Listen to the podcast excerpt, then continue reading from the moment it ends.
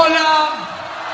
A partir de este momento Llegó la hora, y durante dos horas, el minuto, segundo, instante. comienza en el Online Radio. Supongo que tienen sed. Dado, hobby, soccer, Buenos Aires, Argentina.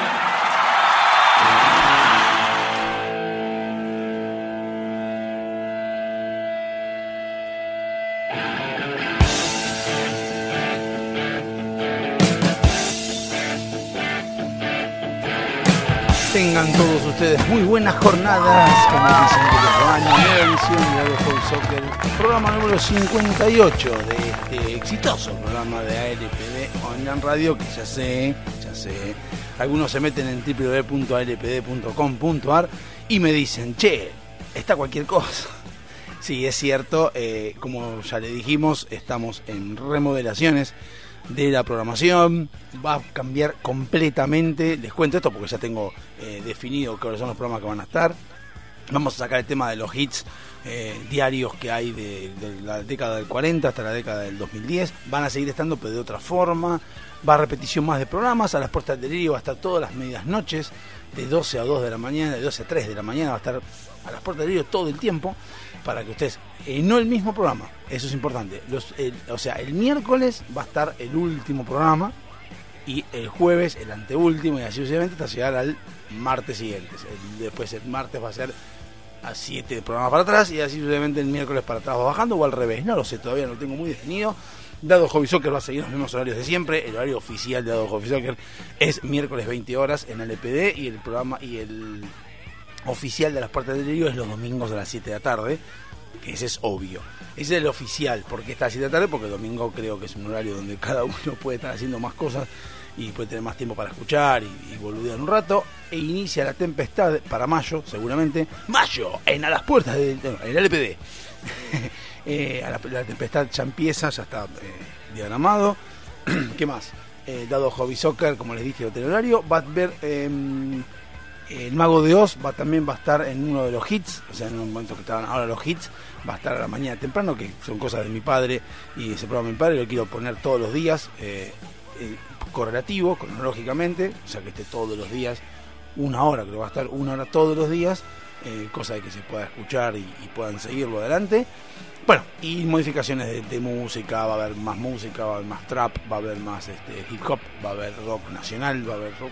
Ah, rock nacional, eso no voy a arreglar, ahí se me ocurrió. Eh, bueno, de todo un poco, así que vamos, vamos a ir cambiando, vamos a ir viendo cómo hacer, pero bueno, por ahora a la, a la LPD Online Radio está en evolución. Bueno, ¿cómo dicen que les va? 11 24 55 3559, quien quiere enviarme un mensaje o algo por el estilo. Seguimos con el audio más o menos ahí. Eh, la placa de sonido no la tengo, acá pueden escuchar si escuchan así, no está. Pero bueno, aparentemente por lo menos no sucede lo que a mí me molestaba cuando hablaba, que cuando me voy un poco del sonido así es como que se va enseguida, no, no, no, tom- no sigue tomando eh, el alineamiento de la, voz mía. Así que lo que hice fue directamente conectarlo a la notebook y, ya. Pero bueno, igualmente voy a intentar seguir mejorándolo. Van a decir, pero tuviste tiempo, ¿qué vago mierda que sos? Ya lo saben cómo soy.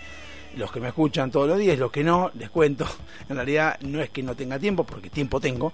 El tema es que a veces que estoy acá en mi casa y bueno, me quedo. No, no veo series, no veo series, pero me pongo a leer o me pongo a investigar o hago las puertas de delirio o edito eh, lo de otros eh, programas. Entonces es como que a veces y me olvido, la verdad que me olvido. Cuando sean los sábados, hoy es sábado, 23 de abril, no sé todavía, no pasó. Es importante mencionarlo porque está la protesta del campo hoy. Y no sé qué, qué va a pasar, así que no sé, es a la mañana todavía no empezó, así que no lo sé, para mí, para ustedes ya pasó y ya sabemos si hubo quilombo o no. Eh, tampoco sé cuándo voy a terminar ese programa, capaz lo termino mañana, capaz lo termino, no sé. Así que este, bueno, les contaba eso. Eh, y no tengo tiempo, no tengo tiempo, me tengo que poner a planificar a ver cómo, cómo hacer para que la placa de sonido me tome bien. Eh, si lo llevo a la empresa, por ejemplo, la placa de sonido veo que me funciona, pero también por otro lado no tengo micrófono. No tener micrófono se me complica todo. Eh, por ahí compro un micrófono eh, para. Ah, podría comprar un micrófono para la empresa, de los que me gustan a mí, no este profesional, pero sí los que me gustan a mí, para tenerlo en la empresa y usarlo ahí. Y, bueno, y si tengo que hablar, tener ese, ese microfonito. Eh, pero bueno, estamos, estamos acá, arrancando. Bueno, hoy, hoy es un día que tengo ganas por el tema esto del campo, que está por suceder y que no sé, repito, no sé qué, qué pasó. Para ustedes es pasó, para mí es que pasará. Eh, me encuentro que a veces, no, no, no sé, eh, leí una nota que me, me- disparó un montón de pensamientos en cuanto a la sociedad argentina. eh, y también hablando con, con comerciantes y demás, me encuentro con otras cosas, como por ejemplo comerciantes que comentan eh, que los importadores, por ejemplo, están compitiendo con ellos mismos a un precio mucho más barato, pues son importadores obviamente, y que el comerciante está perdiendo con eso en una, etapa, en un momento de la Argentina que no es precisamente de las mejores para los comerciantes, pero bueno, estamos en eso y, bueno, esas cosas pasan, todos esos líos que hay dando vueltas. Y bueno, entonces pensaba también con respecto a lo del campo, que sucedía y todo lo que hay. Entonces uno se plantea si para la pelota y escucha a mucha gente, gente que cuenta cosas como cómo puede ser que no se den cuenta de que estamos todos de acuerdo con que, que gasta más de lo que le ingresa está mal, y sin embargo hay gente que se queja y, no quiere, no está dispuesta a ceder en nada de sus beneficios y privilegios para en pos de una sociedad. O sea, yo creo que entonces trato de buscar, ¿no? ¿Dónde, dónde está, a dónde hay que apuntar? O sea, ¿dónde hay que radicar para el cambio cultural? A mí el cambio cultural, al que propone Milei o el que propone este Expert o el que propone incluso Tolosa Paz o el que propone Macri, lo que fuere, es más superficial. Yo creo que el cambio cultural es más profundo. Y lo que hay que empezar es buscar, yo creo, buscar el, el quiebre o dónde es que hay que debatir o dónde es que hay que marcar la diferencia para llegar a una conclusión o llegar a un avance o llegar a un cambio cultural que tenga algún tipo de, de efectividad, pero que prácticamente no se sepa dónde fue que comenzó. A ver, ¿cómo me lo estoy imaginando yo? Eh, yo quiero algo que está allá, allá a 20 kilómetros, y todo empieza por, por ejemplo, en qué zapatillas me voy a poner. ¿No? Por ejemplo. Que parece una boludez, pero parece importante. Y si vamos ahondando más en mi preparatoria para llegar a esos 20 kilómetros, está en dormir bien, en comer bien, en qué voy a llevar. Hasta ahí sería casi lo superficial que lo que están debatiendo todos. Pero vamos más atrás.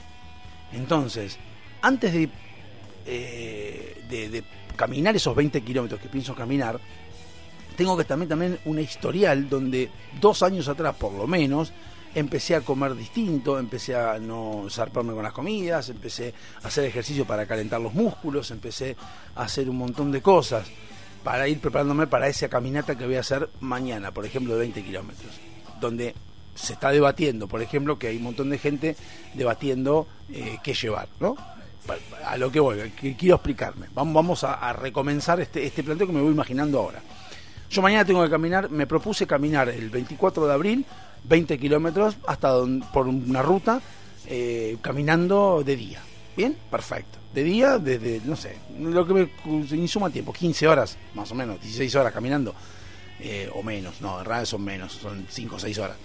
me cerré un poco. Pero bueno, eh, ca- caminata. Entonces, eh, para eso tengo que saber qué cosas voy a llevar, tengo que saber eh, qué cosas me pueden suceder, eh, llevar, qué sé yo, algún tipo de pastilla de ibuprofeno para que no me duelen los músculos y bla, bla, bla, bla. Hay un montón de cosas más que pueda llegar a tener eventualmente en mi trayecto de 20 kilómetros.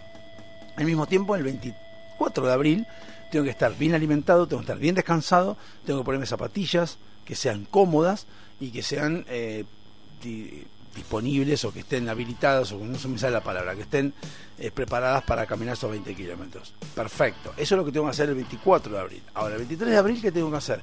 Tengo que agarrar y acostarme temprano, tengo que comer también bien, tengo que estar planificando qué es lo que voy a hacer, dónde voy a ir, bla, bla, bla, bla, bla, y un montón de cosas más. ¿Qué tengo que hacer el 20 de abril o en esa época más o menos? Ya empezar a ir preparándome, ir comprando las zapatillas, ir comprando eh, las cosas que puedo necesitar, eh, ir decidiendo dónde voy a ir, porque por ejemplo quiero caminar pero no sé dónde, eh, pero quiero caminar, eh, ir viendo el, clima, a ver si va a estar lindo, va a estar feo el, 20 el domingo, y si va a estar lindo y veo que alrededor de los días que están los días tocan bien, tocan buena temperatura, está todo dado para que yo pueda caminar, perfecto. Entonces ahí es donde yo voy a situar mi próxima aventura, mi próxima experiencia. Más atrás, pasando a marzo, empezar ya a planificar o, ver que voy a ir el 24 de abril, eh, ya ir viendo a ver si está bueno o está malo, viendo los eventuales problemas que puedan suceder por los cuales puedo ir o no. Y así para atrás hasta llegar a dos años atrás, donde estoy pensando en que algún día me gustaría viajar caminando por 20 kilómetros en una ruta y entender que tal vez estaría bueno que no sé, lo hago por el motivo por el cual lo hago, que puede ser, por ejemplo, para oxigenar la sangre o para hacer ejercicio o por un, objetivo que tenga. Entonces digo, bueno, perfecto. Eh, dos años atrás, un año atrás, dos años atrás, voy a ponerme eso como, como porque estoy gordo, por ejemplo, entonces tengo que empezar a hacer cosas para ir bajando de peso para llegar en dos años, al 24 de abril de 2022, llegar en, en óptimas condiciones para caminar esos 20 kilómetros. Bien, y vamos a frenar ahí. Ok. Todo eso lleva una planificación, todo eso lleva sacrificios y todo eso lleva a veces cosas que hay que eliminar. Por ejemplo, eh, cuando empiezo a planificar mi, mi, caminata dos años después, tengo que pensar en dejar de comer cosas que me gustan, en dejar de ser sedentario, en dejar de, estar tomando Coca-Cola, en dejar de, hacer un montón de cosas que estoy haciendo hoy en día, que tengo que cambiar los hábitos para dentro de dos años estar preparado, no para hacerlo, ¿eh? para estar preparado para caminar, porque nada me garantiza que yo en esos 20 kilómetros los voy a cumplir. Solamente es para la preparación. La preparación de eso, que me va a durar 5 o 6 horas, lleva dos años de preparación. ¿Estamos de acuerdo? E, e, eso es lo que yo intento, intento hacer entender. Entonces, eh, esos 5 horas que yo voy a caminar, 20 kilómetros, tiene una preparación de dos años, que no es nada más que preparación comer menos, sino planificarlo, mentalizarse y un montón de cosas que llevan dos años de, preparación, para algo de cinco horas, repito. Bueno, todo eso es lo que, lo que digamos, necesito yo para llegar a cumplir o intentar cumplir esos 20. Intentar cumplir, es importante lo de intentar cumplir. Tengo esos 20 kilómetros de caminata.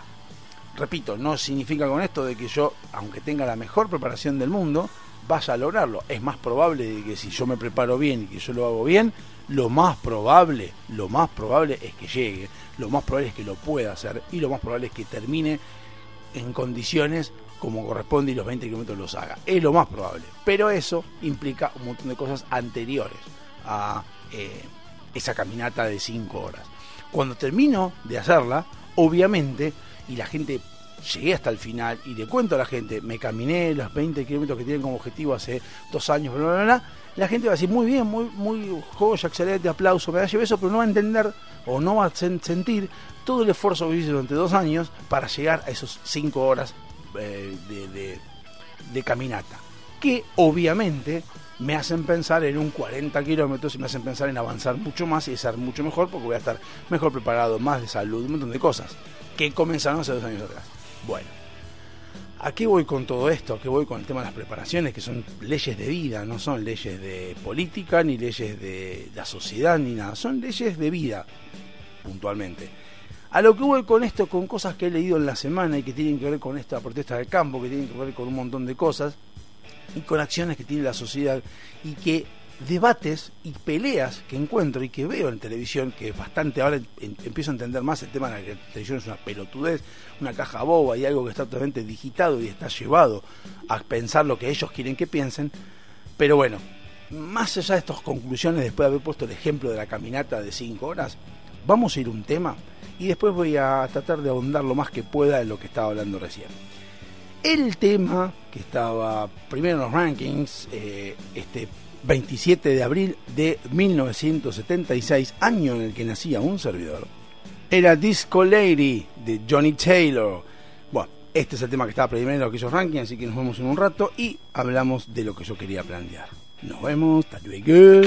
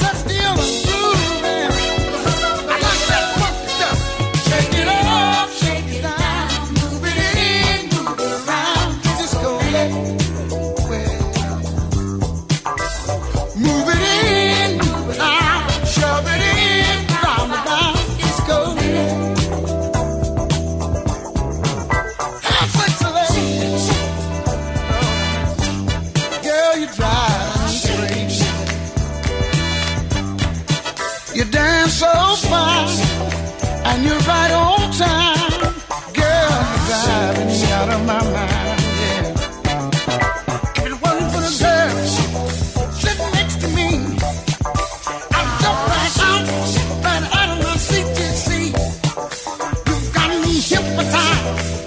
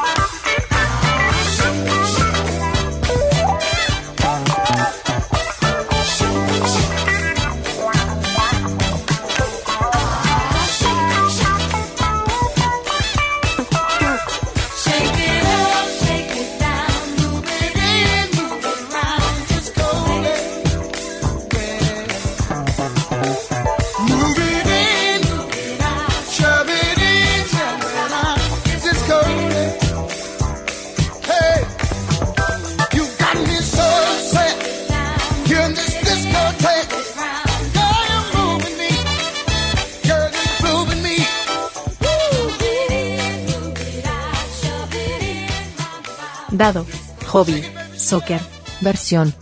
FM Sónica.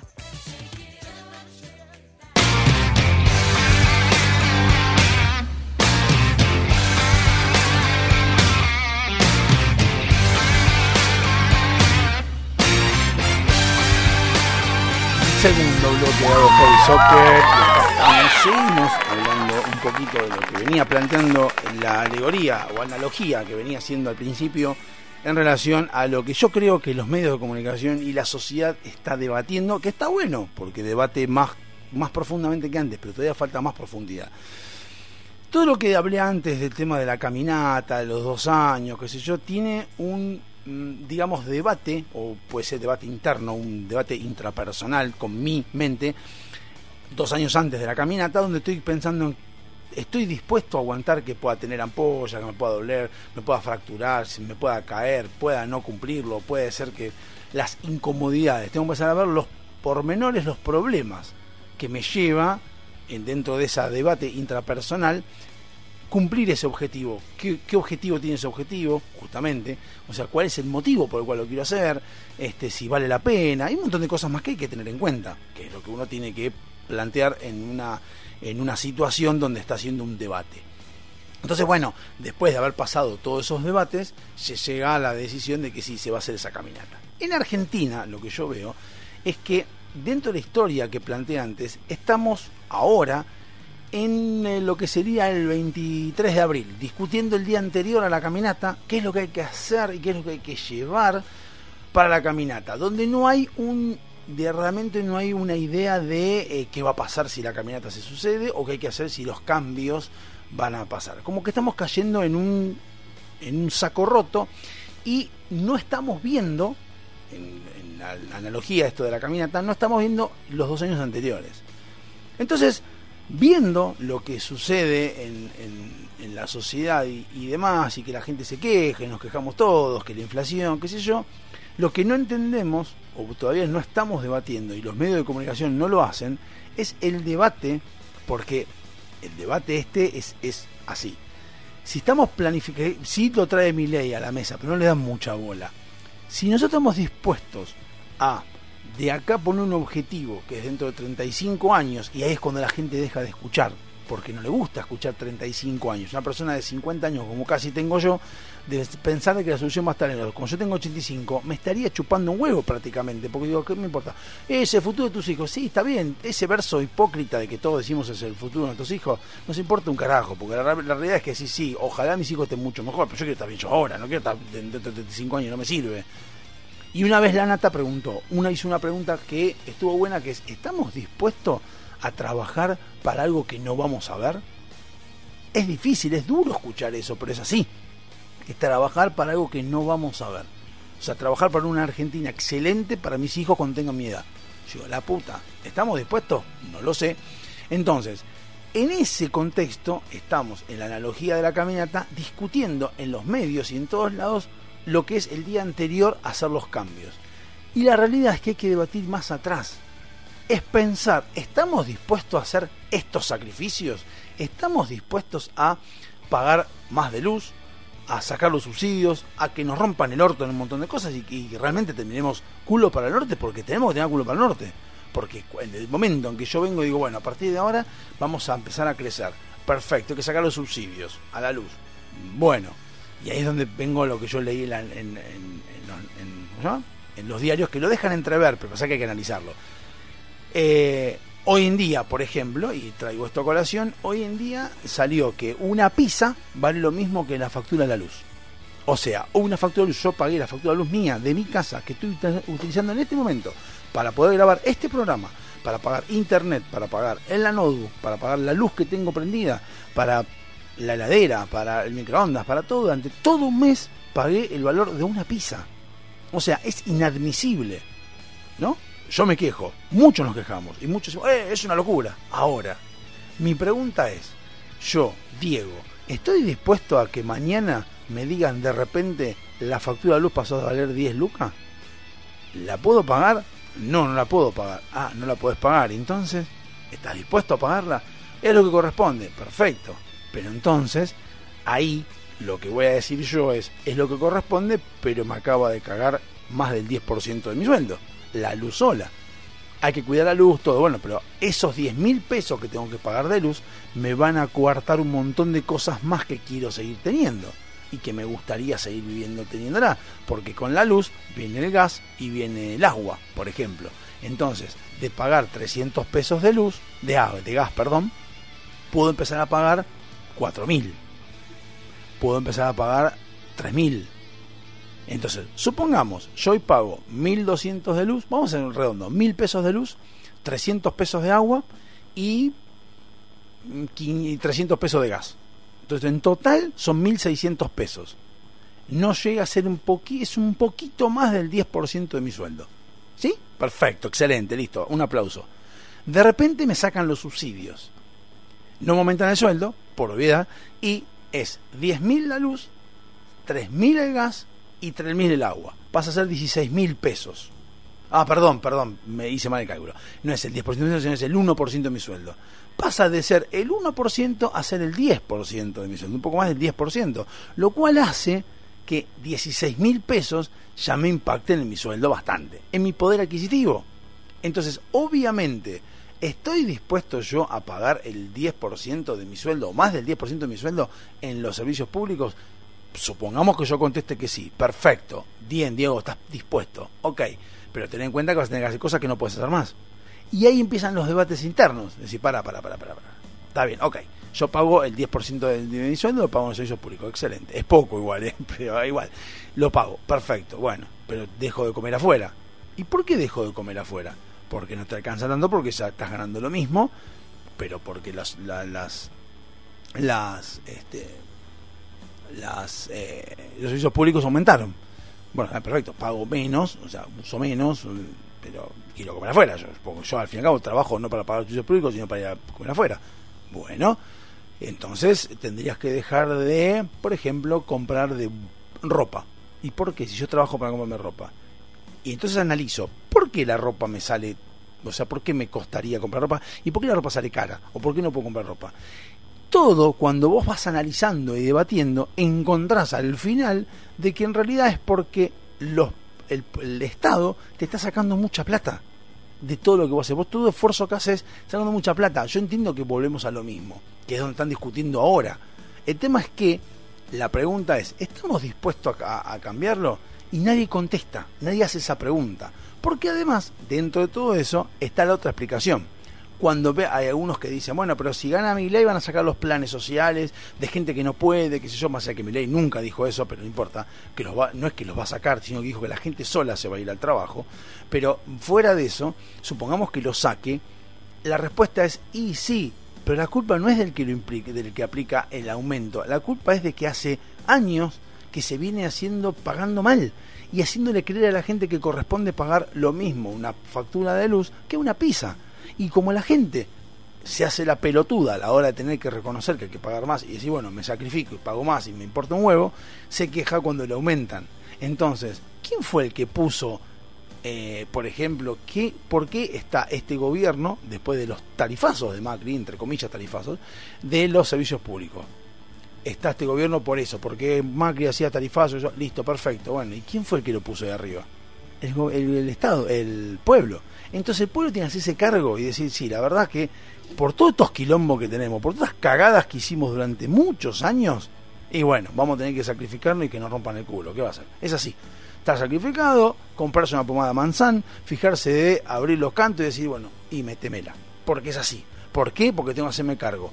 Así como también el pueblo habla mucha pelotudez. Y el, el político no es ningún pelotudo. El político dice algo que la sociedad repite. Escucha. Y dice, ¿por qué tengo que hacerme el cargo yo eh, de pagar, por ejemplo, al FMI de cosas que pidió otro gobierno? Porque vos lo pusiste ahí, porque el pueblo lo puso ahí. Entonces, el primer discusión que tenemos que entender y tener más atrás es, ¿queremos seguir viviendo en democracia? Y esa es la pregunta que le hago a todos. Sí, queremos. Bueno, perfecto. Vos sabés que la democracia tiene distintas cosas. Tiene derechos y deberes. Sí, sé, sé que los tiene. Bueno, los deberes léelos en la Constitución. Los derechos también léelos en la Constitución y las garantías. Perfecto, listo. A partir del momento que vos votás, entendés que tu voto tiene que ver que vos querés que esa persona te represente en el poder, en el, en el gobierno. Excelente. Sí, bueno, perfecto. Hoy voté. Listo. Si esa persona te cagó o esa persona hizo cagada, la podés criticar, pero es algo interno entre vos y esa persona no ten- vos tenés que salir y decir, che, perdón, perdón, perdón, yo voté a este boludo pensando que no me iba a cagar, que no, los, no nos iba a cagar y nos cagó. Perdón, pido perdón, la próxima vez voy a, voy a hacer algo para que votar mejor y no, que no los caguen ni a mí ni a todos. Ese es el pensamiento que hay que tener primero, antes de cualquier cosa. Y decir, perfecto, yo voy a votar el mes que el, el año que viene, el 2023, voy a votar a alguien que me represente y que yo crea que va a hacer las cosas bien. El día que esa persona no hace lo que yo creo que hay que hacer, lo que yo, Diego, creo que hay que hacer, esa persona no lo hace, yo tengo la obligación en democracia de levantar la mano y decir, yo me equivoqué, perdón, voy a votar mejor la próxima vez, voy a intentar votar mejor. Y no votar al mismo que voté, ni a su signo político, sino a otro, porque ese evidentemente me mintió. Ahora, después en el debate del signo político puedes decir, bueno, pero ¿qué hizo? O sea, por ejemplo, uno vota un partido político por su ideología. La votás y coincidís con su ideología. Esa persona que está en el partido político hizo algo que no coincide con la ideología de la política, lo cagó también al partido. Entonces, si vos sos una persona que se a un partido político, tenés que entender la diferencia entre el individualismo de esa persona y el partido político en sí. Entonces, decir, bueno, este hijo de puta no hizo lo que dijo que iba a hacer, que este partido defiende, entonces yo lo que hago es, che, ¿qué hace el partido, como es una entidad eh, no gubernamental, no sé cómo se llama, una entidad jurídica, ¿qué es lo que hace el partido político? No, lo echó a la mierda. Perfecto, entonces sigo en el partido. Pues sigue teniendo la misma ideología, no lo echó. O sea, sigue estando ahí. O sea, perdón, lo echó. Quiere decir que tomó determinaciones porque lo cagaron también a ellos. Ahora, si el partido lo sigue manteniendo, como por ejemplo puede ser el Frente de Todos, que sigue manteniendo a Alberto Fernández, por más que no lo quiere, entonces evidentemente decís, pará, entonces el partido es una mierda, porque seguís bancándolo. Me decís a mí que no, que es un sorete, que le haces golpes blandos, lo que quiera, pero seguís bancando, o sea que no me sirve. Entonces te vas del partido, porque el partido es el que está mal. Ahí, ahí te quedas vos solo, ahí buscas otra persona a quien podés confiar. Eso es lo que tenemos que entender nosotros. Y sí, lleva un laburo, un laburo tedioso, un laburo engorroso para algunos, un laburo que es pensar, es usar la cabeza, es entender, un montón de cosas. Bien, lo tenés que hacer. Lamentablemente tenés que hacer porque esa es tu responsabilidad como ciudadano. No te podés callar la boca y decir, ah, no sé, no me importa. Veo yo voto a cualquiera. O son todos iguales. Porque eso es desligar tu responsabilidad. Que es lo mismo que pasa a la hora de pagar factura de luz. Desligás la responsabilidad y decís, yo sigo pagando 1.200 pesos de luz, sigo pagando lo mismo que una pizza y me hago el pelotudo mientras tanto eh, siga haciendo quilombo. Cuando aumente la luz, me voy a ir a quejar a los hijos de puta que están en el gobierno. Decís, pero lo, pusiste, lo puso tú, compatriotas. Bueno, sí, también. ¿Y vos? ¿Votaste bien alguna vez? ¿Votaste mal? ¿Votaste siempre bien? ¿Qué fue lo que hiciste vos? Que es el planteo que tiene la izquierda, donde dice que hay que hacer quilombo, que, bueno, que son todos unos delincuentes. Entonces, lo que noto en los medios de comunicación es que el debate, porque no va, o sea, como dije antes, cuando alguien le dice al, al a alguien, estamos dispuestos a hacer algo que no queremos ver, la gente cambia de canal. como los medios de comunicación se manejan por, por rating, si vos haces una pregunta que a la gente la incomoda, porque la incomoda, la está evaluando o la está eh, tomando examen, no le gusta, la gente cambia y pone Masterchef, que es lo que pasa. Que es como dice la nata, cuando la nata pone un informe, dice: Yo te doy la información, vos con ella haces lo que quieras, pero la tenés, no te hacer el boludo, hace algo pero es que el argentino no quiere hacer nada. Y ahí es lo que hay que debatir. Es como estar en una caminata de acá a dos años, empezar a pensar cuáles son las consecuencias que voy a hacer a partir del momento que yo quiero cambiar y cuál es mi objetivo. Si dejamos todo igual, va a seguir todo igual. No esperemos que cambien. Bueno, ya está con esto el planteo que quería hacer. Vamos al siguiente tema que estaba primero, el ranking el 27 de abril de eh, 1979 y es Knock on Good de Amy Stewart, año en el que nació My Brother. Así que bueno, nos vemos en un rato. Hasta luego.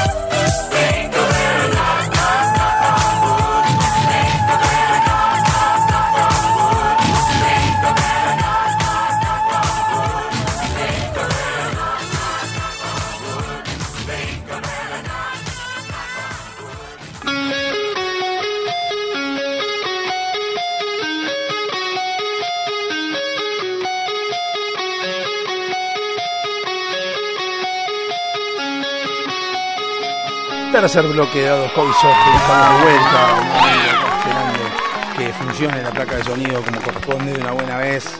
Así que bueno, eh, 11 2455 3559, quien quiera mandar un, mensaje por WhatsApp o por Telegram, por WhatsApp, porque Telegram lo voy a desinstalar porque la verdad que no recibo ningún mensaje y no me estaría interesando. WhatsApp sí, he recibido. Eh, bueno, y también he recibido mensajes eh, de, de WhatsApp de gente conocida, no viene al caso conectarla, comentarlas, ya les agradecí en su momento, donde me comentan, por ejemplo, cosas como eh, lo mismo pasa con el mercado central, lo mismo pasa con el mercado libre, lo mismo pasa con, con los importadores y todo esto que a veces compiten con los, con los comerciantes y resulta que eh, no, no, no sé, eh, la gente no, no, no entiende esa parte. Y a veces sucede también de que mucha gente tiene equivocados los conceptos.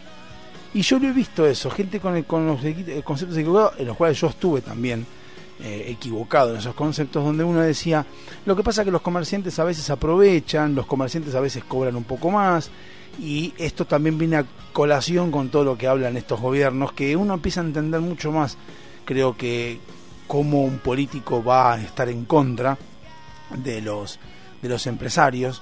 Y obviamente cuando, cuando a veces eh, lo escucho a, a Lacha Lázari decir, decir, por ejemplo, cosas como no entiendo cómo puede ser que se pongan en contra los comerciantes, que son los que dan de comer, son los que dan la plata, bla, bla. Es que en realidad, mi estimado Lacha, a ellos no les importa porque ellos se manejan la plata que tienen, la necesitan de los grandes empresas, no les importan los pequeños, no les da lo mismo que, un- que una pizzería se quede sin comida o se quede, tenga que fundirse, no les importa porque ellos ahí no cobran nada, eh, o sea, no, o cobran poquito, o sea, no les importa. Ellos quieren los grandes negociados con los grandes empresarios, como suelen decir, o sea, no, no importa mucho. Entonces, ahí es cuando uno, como, como eh, ciudadano, tiene que entender de que el comerciante chiquito a veces sí se aprovecha, a veces no es que se aprovecha, a veces sí pone un poco más de margen, pero porque inexorablemente cuando tienen que ir el Estado a controlar alguna empresa, va a controlar a las empresas chiquititas, a las grandes no, porque las grandes están entongadas con ellos. Una persona, por ejemplo, el ministro de Producción, y no digo con esto que lo haga, pero el ministro de Producción, con cobrar, no sé, 5 mil dólares por mes más de coima para que no le jodan, por no lo jodan, o el, la presidente o el vicepresidente de la FIP, con cobrar un poquito, un poquito de 5 mil dólares, que para una empresa grande no es nada, 5 mil dólares, con eso el chabón está feliz. Es, un- es una coima, dice, a mí no me vengas a controlar. Y no va a controlar, ¿qué haces? A esa gente la mandás a controlar comercios que pagan dos pesos, parece como que estás relaburando. Vos imaginate que el que está al frente de una entidad pública lo que necesita hacer es mostrarle a la gente que votó a ese gobierno, que está forma parte de ese gobierno, mostrar que están actuando. Entonces, por ejemplo, un Bernie, por ejemplo, agarra y mete en cana a dos boludos que se traficaban droga. A ver si son dos boludos. En realidad, el verdadero traficante de drogas, no sabemos quién es, ellos sí saben quién es, no lo van a ir a tocar, porque ese tiene mucha plata y les, les paga a ellos un buen pasar para que no les rompan las pelotas. ¿Qué le dicen al tipo? Che, mirá, estoy necesitando que la gente me respalde porque la gente está perdi- perdiendo el interés en mi gobierno. Entregame algún pichi para que yo vaya, todo un operativo, muestro que estoy metiendo en cana a un montón de gente y la gente feliz de la vida. ¿Por qué usan WhatsApp? Vos, perdón el bocinazo. ¿Cómo toca vos? eh? ¿Por qué no se baja y toca WhatsApp? La gente toca bocina. Bueno, eh, se escuchó la bocina. Si no se escuchó, listo. Un boludo tomando bocina en vez de bajarse y tocar el timbre o mandar un WhatsApp. Pero bueno, a lo que voy. Eh, entonces, esa gente, esos políticos, lo que necesitan es algún tipo de reacción. Por eso la gente tiene que entender de que si meten en cana a una banda, super banda de traficantes, es porque atrás de la super banda hay una banda gigantesca, mucho más grande, que es la que mantiene a los políticos y no, no tienen eh, ningún tipo de reparo. Los políticos, obviamente, sus jefes son los narcotraficantes. Jefes no, sí. Es Jefes porque son los que le dicen lo que tienen que hacer. Los narcotraficantes, los empresarios muy grandes, los que hacen todo eso. Bueno, esos son los, los traficantes, no narcos, sino traficantes. Son los que les pagan para que tengan un buen pasar y que no rompan las pelotas. Entonces, ¿qué hacen? Van a los comercios chiquitos. Y a los comercios chiquitos sí les rompen los huevos. O a las pymes. A las pymes le rompen las bolas porque obviamente es donde tienen que mostrar como que le- la FIP está full, dándole batalla a la corrupción y a la evasión de impuestos. Las pelotas. Las pelotas. Porque cuando una empresa o una pyme chiquita agarra y da su requerimiento a la FIP y la FIP detecta de que evadió mil dólares de- de ingreso bruto, agarra a la empresa, le pone una multa y entonces va y sale por todos lados a decir, ves, mira, a esta pyme le pusimos una multa porque había evadido impuestos, la plata de los argentinos, mil dólares eh, evadió, así que lo hicimos mierda. Cuando hay un Cristóbal López que va de 8 mil millones de pesos, no dan ni cinco de bola, porque ya saben que está todo arreglado. Entonces, la gente, en la sociedad, tiene que entender ese tipo de cosas. Y, a ver, perdón, ¿no? Pero a veces escucho muchas personas que me dicen, y pero, ¿cómo hago yo para detectar quién es el que está haciendo eso, o quién me va a cagar y quién no me va a cagar? Es muy sencillo. Que Cristina Kirchner, por nombrarla, o mm, y Mauricio Macri, vamos a nombrar a los dos. Cristina Kirchner, cuando en el 82-83 empezaba lo que era con Néstor, empezaba lo que era su partido político, que era Frente para la Victoria y todo, iban en un Renault 12, con, una, con dos afiches que decían Néstor gobernador.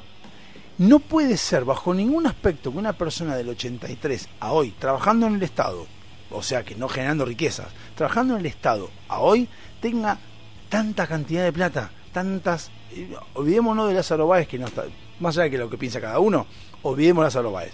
No podemos considerar que esa sola persona tenga hoy millones de pesos. Porque nadie los tiene. Porque no existe una persona que tenga eso en tan poco tiempo. No existe, salvo que sea político. Y si ponemos a Macri en uno dice, bueno, pero Macri sí los tiene. Pero Macri, cuando nació, supongamos, Franco Macri tenía 100 millones de dólares. ¿Bien? No, no analicemos a Franco Macri, 100 millones de dólares. Listo. Mauricio fue creciendo, hoy tiene 60 años, y Mauricio Macri hoy tiene, ponele, 20 millones de dólares. ¿Listo? Bueno, ¿cómo hizo? Porque ya nació en, sobre una empresa que genera riqueza. Más allá de los, de la- los, ar- los arreglos que pueda tener con los gobiernos de turno, lo que fuere. Es una empresa que ya está generando riqueza. No importa que, o sea, que, que arregle o no con los, con los gobiernos que son los culpables, son los gobernantes. A ver, ¿cómo? no, es que me es difícil explicarlo porque no encuentro las palabras el gobierno, el que está en la política, el que esté funcionario público, bajo ningún aspecto puede ser diferencia de plata. No la podés hacer. Porque vos te pagamos un sueldo exclusivamente para que te mantengas, no para que ganes riqueza. Vos, vos no- la lógica es que no deberías salir de donde empezaste. Si vos empezaste como Alfonsín, que eso se puede criticar cualquier cosa, pero Alfonsín nació en Chascomús, murió en Chascomús. Y no tuvo que, ni casas, ni autos, ni nada nuevo. Porque en la política es eso. Vos a la política por servicio público. Es, con ese criterio, si el servicio público fuera bien remunerado, el médico que está estudiando, que estudió y es un servicio público, debiera ser millonario. Y no lo es. Porque el político roba. No hay forma de explicarlo de otra manera. Yo entiendo que ahí es cuando la gente cambia de canal. Ahí es cuando la gente o cambia de canal o agrede al que está diciendo algo que no le gusta. Porque al argentino no le gusta que le digan lo que tiene que, lo que tiene que hacer, no, no le gusta lo que le digan cosas feas. El argentino siempre quiere escuchar cosas lindas. Yo te digo, che, no, porque el tractorazo, vamos todo con el campo, que yo, sí, perfecto, che, tenés razón. ¿Sabes que el campo que está ahí afuera está subsidiando tu luz? ¿Por qué no agarrás y sacaste, te renuncias a tu subsidio de luz y pagás lo que corresponde? No, ni pedo, cuando, cuando todos lo hagan, este, seguramente lo hago yo también. Y aparte, o la otra, ¿qué tiene que ver el subsidio mío de la luz con respecto a eso? Está todo tan enmarañado, tan enmarañado todo, que tiene que ver todo con todo. Pero eso de la luz es apenas un hilo del manojo de hilos cruzados que hay. ¿Entendés? Entonces, cuando vos tenés que ir a debatir y tenés que sacarte de encima lo que realmente te molesta, se resume todo en lo que dice Milei. La casta política y los políticos son los que hay que eliminar. Eliminar el Estado, hacerlo más chico. ¿Pero por qué? Porque el Estado sale muy caro, porque el Estado no da ganancia, porque el Estado está queriendo cubrir cosas que a ellos les conviene o que a un sector le conviene. Lo mismo con el aborto. ¿Vos te pensás que a Alberto Fernández le importa el aborto? ¿Vos te pensás que a Cristina le importa? No le importa un carajo. Ve que hay un, grupito que puede hacer un poco de quilombo y desviar la atención de las cagadas que hacen ellos. Entonces ahora dicen, pues, paguémosle a este, que, que los celestes y los verdes se peleen. Entonces de esa manera nosotros seguimos robando de este lado. Es así todo. Todo funciona así. Entonces, cuando vos tenés que analizar y sentarte a pensar en lo que vos tenés que hacer, tenés que decir, bueno, perfecto, a ver, vamos a ver. Eh, vamos a votar a alguien que nos represente y nos lleve hasta arriba. Perfecto. Ahora, para que alguien nos represente y ese alguien vaya con los valores correctos, lo primero que hay que hacer es empezar por nosotros. Empezar a generar una sociedad con los valores correctos para que cuando haya que votar la gente sepa cuáles son los valores correctos. Ahora, si digo siempre, el argentino ventajea, el argentino no quiere pagar impuestos, el argentino no quiere reconocer que está pagando una pizza que la luz, el argentino le gustan los subsidios, el argentino viaja en bondi por vale 20 pesos, el argentino y, hace- no dice nada y no se queja que está pagando mal las cosas, por ejemplo Suiza, cuando los suizos cobraban los impuestos y les sobraba plata, el gobierno lo que dijo fue, che chicos, me sobra plata, hagamos una cosa, devolvámosles la plata a los, a los ciudadanos. Los mismos suizos dijeron, no, ni en pedo, no, quédatelo y guardalo ahí por la duda que pase algo. Y pero se lo queremos devolver porque es de ustedes, no me devuelvas nada. No queremos, vos me cobraste lo que corresponde, ya está. No me subas los impuestos ni tampoco me devuelvas nada, es lo que corresponde. Es de- esto es suizo, es de Suiza, no es mío. Así que se lo damos ahí y que Suiza lo tenga. Si algún día nos llega a pasar algo, no sé, una nevada, que viene, viene en banda, tira abajo todos los colegios, lo que fuere, bueno, agarra y saca de ese fondo y hace los colegios nuevos. ¿Entendés que el concepto de la sociedad que pensó distinto? Acá no. Acá se piensan todavía nosotros no tenemos valores. Nosotros los ciudadanos no tenemos los valores correctos. Tenemos los valores de nos quejamos y vamos a decir que este Cristina, que este Macri es un hijo de puta, qué sé yo, pero nosotros no hacemos nada por cambiar. Nosotros por, lo que siempre meto el mismo ejemplo, estacionar en doble fila, por este, ventajearnos en la cola del, del- de- de- del supermercado, por ir por, por, por, por- ¿cómo se por la caja de, de 15 unidades cuando tenemos 40, por ejemplo, y la gente que está alrededor de ese tampoco se queja. Si alguien secó la bola no deja, ya pasó. En ese bueno deja ya pasó, que es una boludez chiquitita, que a veces uno da bola que tiene que ver, es más, Mira lo que voy a decir. Eso de decir, bueno, deja, ya pasó, o dejalo, no hagas quilombo, me quiero ir, esa, esa actitud pelotuda hace que Cristina tenga un montón, de plata. Es donde vos decís, como decíamos antes de la caminata, ¿y qué tiene que ver esa cosa con lo de Cristina? Porque esa actitud de decir, déjalo, ya pasó, es lo que ven los que son hijos de puta alrededor tuyo y dicen, ah, total, che, al fin y al cabo, veo que la gente no le preocupa demasiado el tema de que se cuelen. Bueno, que se cuelen, se cueló la vacuna antes y ya fue. Y de a poco van probando los límites y empiezan a ver que la sociedad argentina empieza a permitir cosas.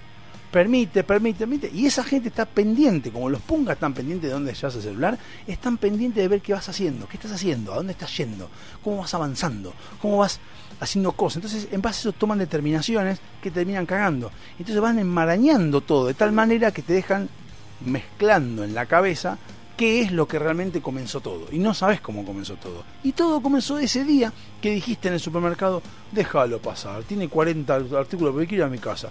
No, te pensaste en vos. Solo pensaste en vos. Pensaste en el resto. Pensaste en el resto y en la norma que hay que cumplir. No te importó. Vos te querías ir y dijiste, ah, deja pasar, pasar, no te preocupes, anda, no tranquilo. Y en esa actitud que se fue generalizando, el político o el hijo de puta, no el político, el hijo de puta la va modificando para hacerte creer que vos no tenés la culpa y que hay un tercero que te, que te realmente te cagó. El que te cagó fue el supermercado que puso esa caja de 15 unidades cuando vos que necesitas 40. Entonces te empezó a hacer creer de que es cierto y que no fuiste vos. Entonces vos seguís actuando igual porque vos estás justificado tu, tu accionar y el tiempo fue pasando y te fueron cagando. Entonces hay que empezar a discutir lo que queremos hacer y si estamos dispuestos a hacerlo. Listo, con esto terminamos y vamos a las efemérides en el programa, en el bloque que viene. Y el 27 de abril de 1994 estaba primero Bap and Grind de Robert, de Richard Kelly, qué sé yo, quién carajo es. Eh, así que bueno, lo vemos en un rato. Hasta luego.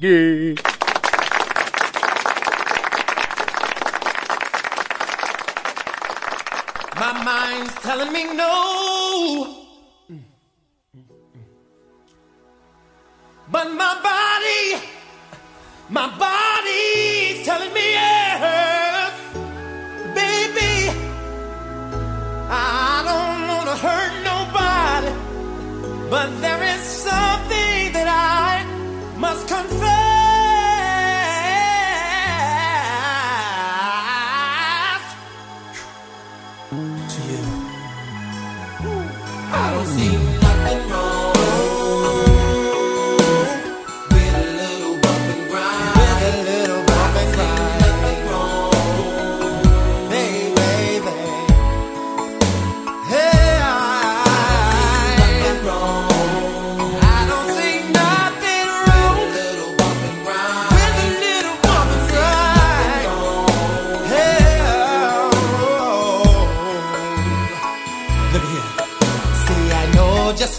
you want, and I know just what you need, girl. So, baby, bring your body to me. Bring your body here.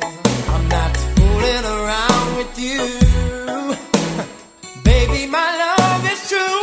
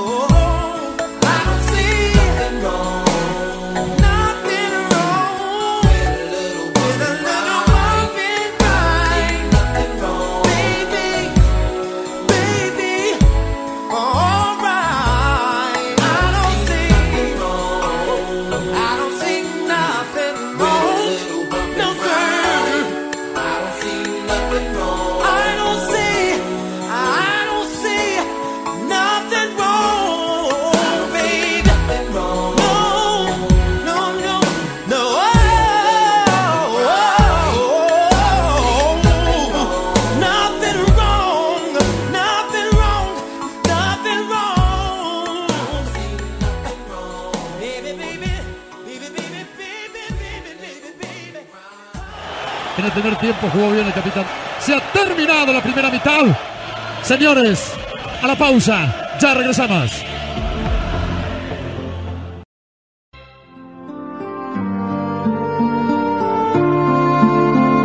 Mientras tanto, aquí, en la gran ciudad, una nueva hora comienza.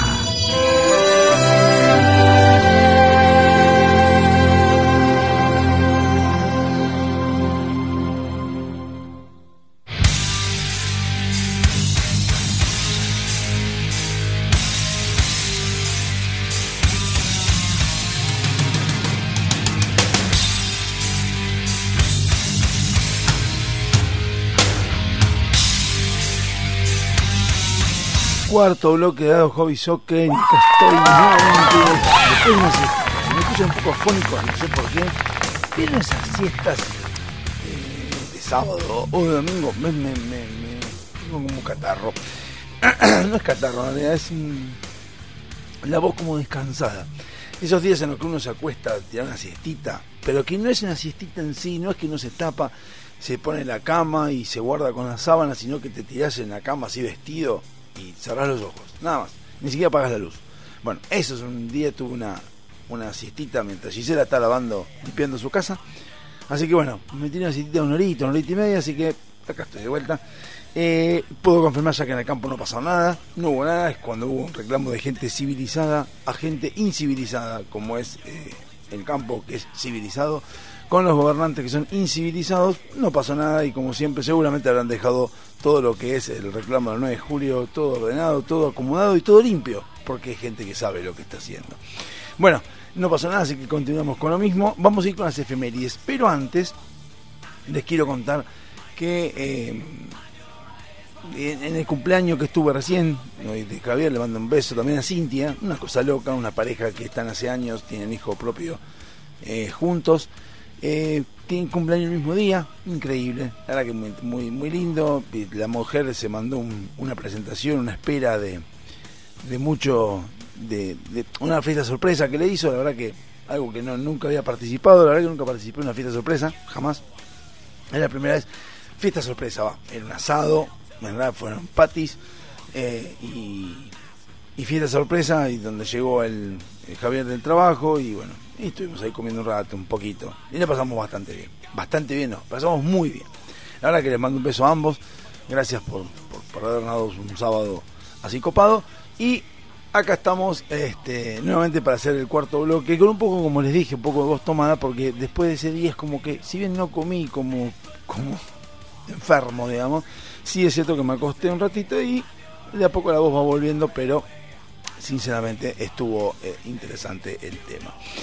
Eh, bueno, eh, voy a empezar con las efemérides porque iba a contar algo de, lo que vi- vivimos hoy, de, de estuvimos hablando muchas cosas, se hablaron muchas cosas en lo que es este a nivel económico, gente que le pasa, como le pasó a mi hermano cuando vino, que les conté, eh, que se encuentra con, situaciones en Argentina que son realmente muy, muy, muy graciosas.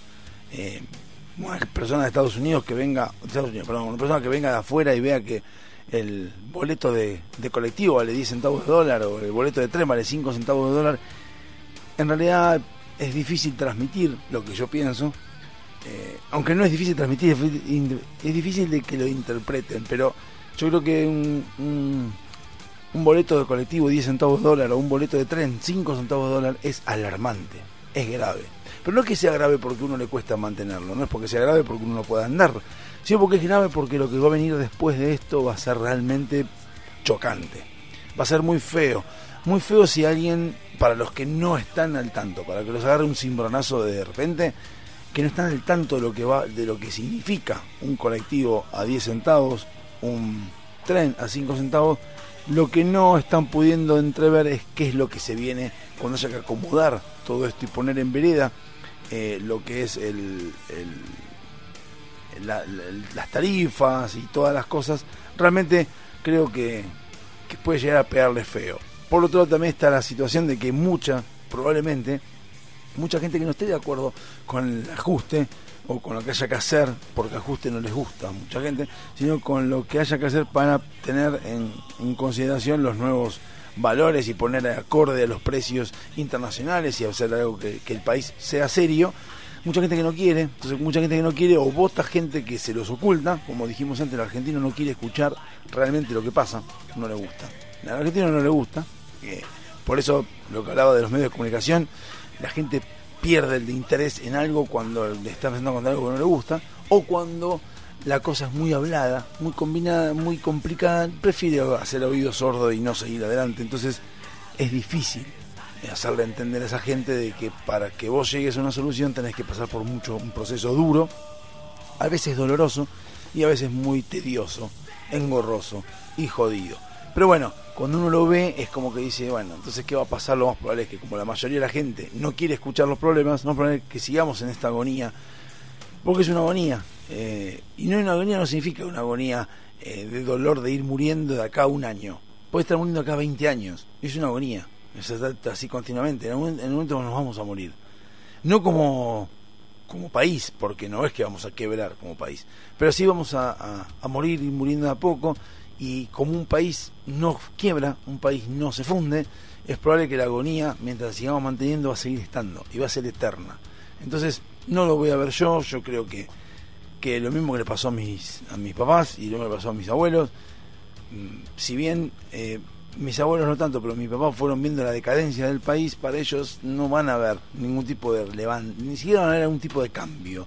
Yo van a seguir viendo cómo se va pagando Argentina y nosotros siempre vamos a seguir viendo, nuestra generación va a seguir viendo un cambio, eh, no, perdón, vamos a seguir viendo un- una debacle que va a ir cayendo lentamente y va a seguir viendo una, una chispa lejana de, de luz donde Argentina sigue vivo, pero va a seguir eh, pereciendo en, las oscuridades de, de- de todo esto.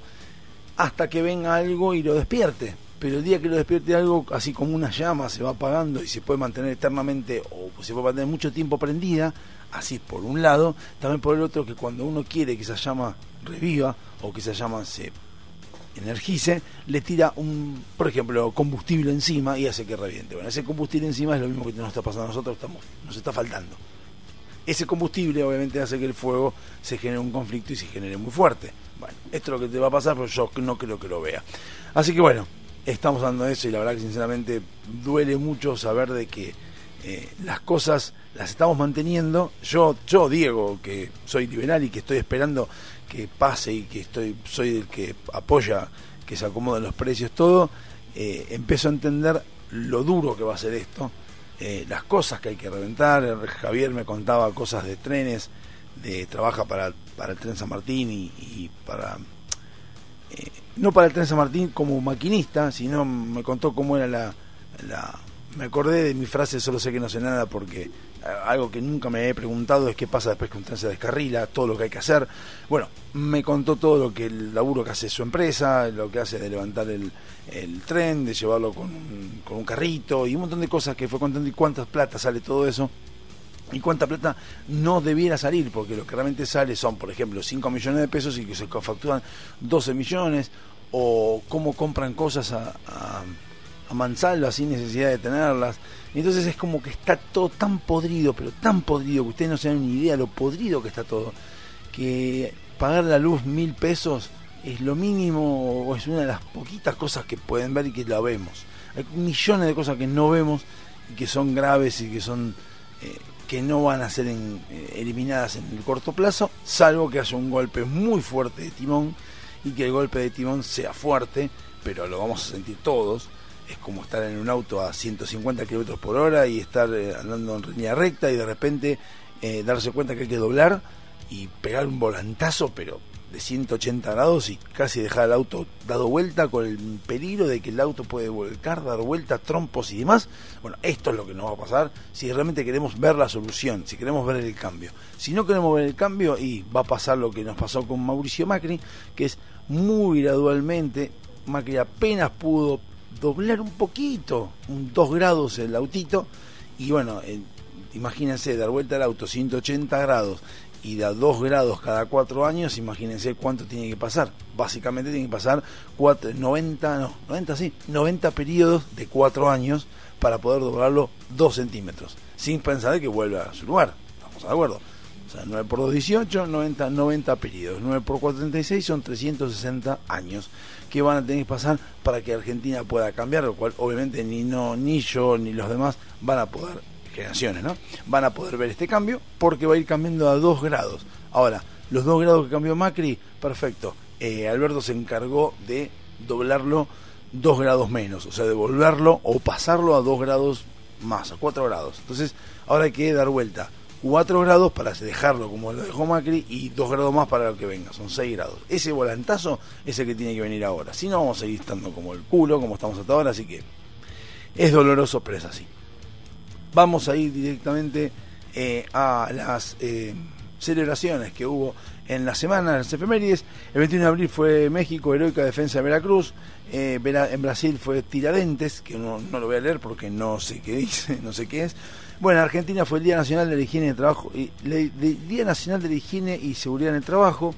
Lamento no haberlo sabido antes porque esto fue el jueves y me hubiese gustado eh, saludar a la gente de, de seguridad y higiene en el trabajo que tengo en el trabajo, justamente valga la redundancia, porque son gente que está, que laburó muchísimo, muchísimo laburó en lo que es la, pandemia, se encargó de que la empresa no, no tuviera sus problemas, ha habido sus, sus temas, los ha tenido, pero tener que ver la gente que tenía gripe, dilucidar a ver qué hacer con la gente con, con que tenga eh, si tienen eh, COVID o no y mandarlo a, a, hisopar, mandarlos a hacer esto, cuidar que los demás nos contagiemos, tener en cuenta que haya alcohol en gel, eh, que haya alcohol en la empresa, que no nos juntemos todos, estar al tanto de todas las cosas que fueron pasando, como ver si, si hay este espacio necesario para que nos manejemos, para las leches que fueron saliendo, los DNU del imbécil que fue poniendo, y todas esas cosas, seguridad y higiene realmente estuvo muy, muy, muy latente, y lo más grave, lo más loco de todo es que son gente que estaba en silencio, laburando, pero no hacía bombo de su laburo. Entonces por eso a veces molesta un poco que ahora que está volviendo todo a la normalidad, eh, la gente que empieza a escucharlos nuevamente dice, ah, ustedes volvieron a trabajar, y ahora seguridad y higiene te dice, yo en realidad trabajé más que nunca. Como también digo recursos humanos. Recursos humanos también trabajó muchísimo en lo que es la empresa, por lo menos en la empresa donde trabajo yo. Recursos humanos tuvo es la que, la que tenía que ver eh, los otros DNU, los DNU donde eh, el teletrabajo era necesario, donde había que darles a la gente la posibilidad de, de que tengan eh, las herramientas de laburo para poder conectarse, este, ver cada caso de los que no podían ir, de los que tenían que ir, de los que vivían lejos, de los que estaban en situaciones donde no tenían auto, los que no tenían colectivo, que tenían miedo de viajar en colectivo y tenían que hablar con la gente. O sea, hubo mucho, mucho laburo de recursos humanos y mucho laburo de seguridad y higiene en estos dos años, más allá de que yo como personal de sistemas, obviamente que a nosotros nos tiraron flores de todos lados, pero sistemas no fue el único, la empresa, el único sector que, que trabajó. Debo decir, yo fui administrativo, así que no tengo ningún reparo en decirle que administración no laburó como laburaba antes. Tuvo que aprender, sí, eso sí, aprender de cómo laburar nuevamente, sí, pero no tuvieron la necesidad de mostrar o de cambiar su metodología de, de trabajo o de estar atento a muchas cosas porque a ellos les decían lo que tenían que hacer, como un montón de sectores más. En el caso de seguridad y higiene, en el caso de recursos humanos y en el caso de sistemas, sí, sistemas ni tanto. Sistemas tuvo que simplemente mostrar sus conocimientos y recursos humanos estar atento de los reclamos. Pero seguridad y higiene es el que estuvo realmente muy, muy activo, sobre todo en mi empresa que, que es de empresa de construcción, muy activo en lo que era el laburo en general. Así que un aplauso y la verdad que realmente no tengo aplauso porque no creo que ponga aplausos de esto, pero eh, sí quiero decir que realmente nunca mejor merecido el este pasado 21 de abril, el Día Nacional de la Higiene y Seguridad en el Trabajo. Así que cuando vaya el lunes al trabajo les voy a recordar y les voy a decir feliz día atrasado, pero se los voy a decir porque me parece que es importante. Bueno, vamos a ir al temita que nos compete en este momento, que fue aquel que estaba primero el 27 de abril de, y vamos a elegir ahora de 2005. No, perdón, de 2002. De 2002 cuando nació mi hija, no ese día, obviamente, ya lo dijimos varias veces, sino el año en que nació mi hija, eh, estaba latente, sí, sonaba en todos los rankings, primero, a full, sonaba todavía cuando la pandemia ni siquiera era un, un plan, era Foolish de Ashanti. Eh, después, obviamente, fue un gran mérito, eh, mérito no, un gran invento todo esto de la pandemia para que nos encerremos adentro todos. Nos vemos en un rato. Hasta luego.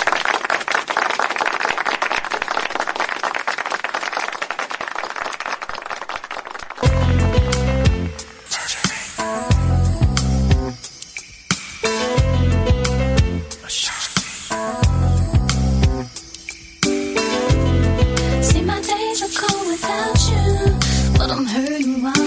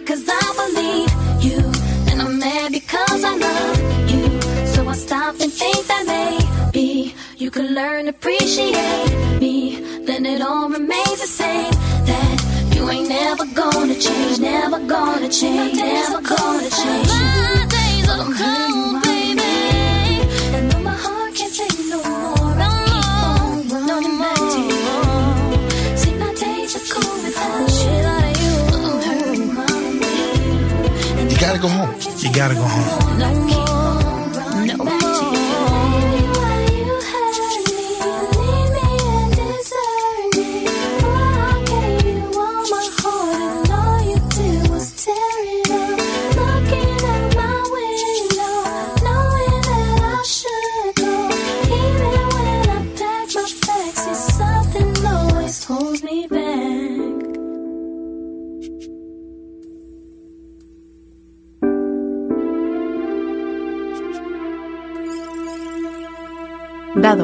Hobby, soccer, versión. FM Sónica.